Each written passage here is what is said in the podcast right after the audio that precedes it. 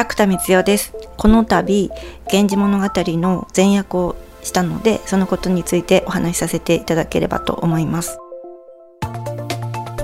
未来授業。今週の講師は作家角田光代さんです。角田さんは紫式部がおよそ1000年前に書いた平安絵巻源氏物語を5年の歳月をかけて今の言葉に翻訳しました。字の文からあえて尊敬語と謙譲語を排除。タブーとも言えるアプローチで人間関係を整理してスイスイ読める源氏物語を完成させました。未来授業4時間目。テーマは源氏物語は宿命の物語。最初の方ではあの本当に顔が見えないというかちょっとスーパースターすぎて欠点が一つもないということで本当に人間というよりも光そのもの女性たちを照らすような光そのものだったり、まあ、ちょっとななんていうか神様みたいな存在として捉えてたんですが中間になってだんだん源氏も年を取って加齢して気持ちがどんどん弱くなっていく時にようやく何というか上官では見せなかった人間らしさを見せていくように私は感じましたね。後半はですね宇治十条が一番好きっていう人が本当に多いんですよ。でなぜかなと考えると多分やっぱり今を生きてる私たちに非常に近いからだと思うんですよね。その人間たちが愚かにも愛や恋に翻弄されて迷って相手のために良かれと思って動くことがことごとく裏返しになってどんどん事態がややこしく複雑になっていってしまう。でその中でこんなに辛いこんなに辛いことばっかりが起きるけれどもでもその中でやっぱり生きていかなくてはいけないしどうすればいいんだろうっていう登場人物たちの思いが現代を生きる私たちに非常に分かりやすかったりあの私たち自身を見ているようでもあったりするのかなと思います。天皇の子として生まれた光源氏が数々の恋愛遍歴を繰り返しやがては年老いてこの世を去る「源氏物語」は一般的には男女の性愛を描いた恋愛小説と言われますが角田さんの見方は少し違うようです。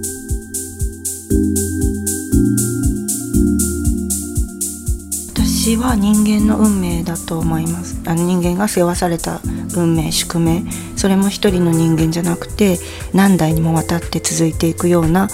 人間以外の力が働いてるような意味での運命とか宿命の物語だなと思います。分かりやすいところもあります。これって現代だってある関係性じゃんみたいな。例えば夫婦で家に帰ると子供がギャーギャー何人も泣いてて奥さんがもうあの美しいんだけ奥さんなんだけどもうすごいズケズケ言って家が汚いっていうところに本当にシーンとしたもう整然と片付いてるような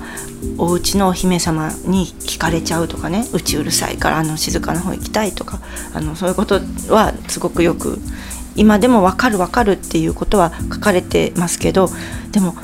でもなんか本当にそうやって応援して応援してこんなに一途に好きです好きで好きでって言ってたのに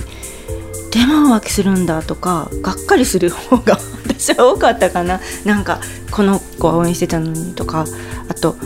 薫だってね本当は好きな人が本当に本当にその人が好きでそして手も出せなかっただけならいいけれども似た子を探しちゃうんだみたいな。なんていうかがっかりすることの方が私は多かったですけどねでそういうのも含めて面白かったというかあのその気持ちを追っていくっていう意味では非常に面白楽しかったです結果的にすごいですよねつまりこの物語を彼女が語ろうと思った時に1,000年残るなんて考えてなかったと思うんですね。というよりも1,000年っていう感覚がなかったと思うんですね。作家から見て結果的にやっぱりこの話が残っってしまったでそれはなぜかっていうといろんな風に捉えられる物語を書いたからだと思うんですね。あの本当に恋愛の物語だという人もいれば、うん、男と女の物語だという人もいたりあとまあ感情感情の物語だとわかからないいろいろな風に捉えられるしで私がその運命を書いた物語じゃないかっていうのも一つの捉え方で何かそういう読む人によってこういう物語だと思ったりこの人が好きだこの人が嫌いだっていうところが非常に柔軟にできてると思うんですね。だからこそ読み継がれてきたわけでそういう誰のものにでもなり得る物語を書いたというところが一番偉大なところかなと思います。源氏物語の現代語訳という大きな仕事を終えた角田さん。それが今後の角田さんの作品にどのような影響を与えるのか。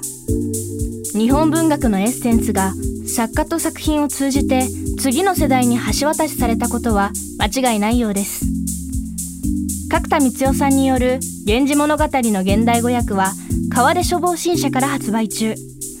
詳しくは川出書房新社日本文学全集のサイトをご覧ください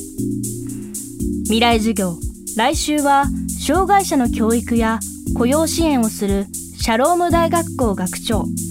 引地達也さんの授業をお届けします。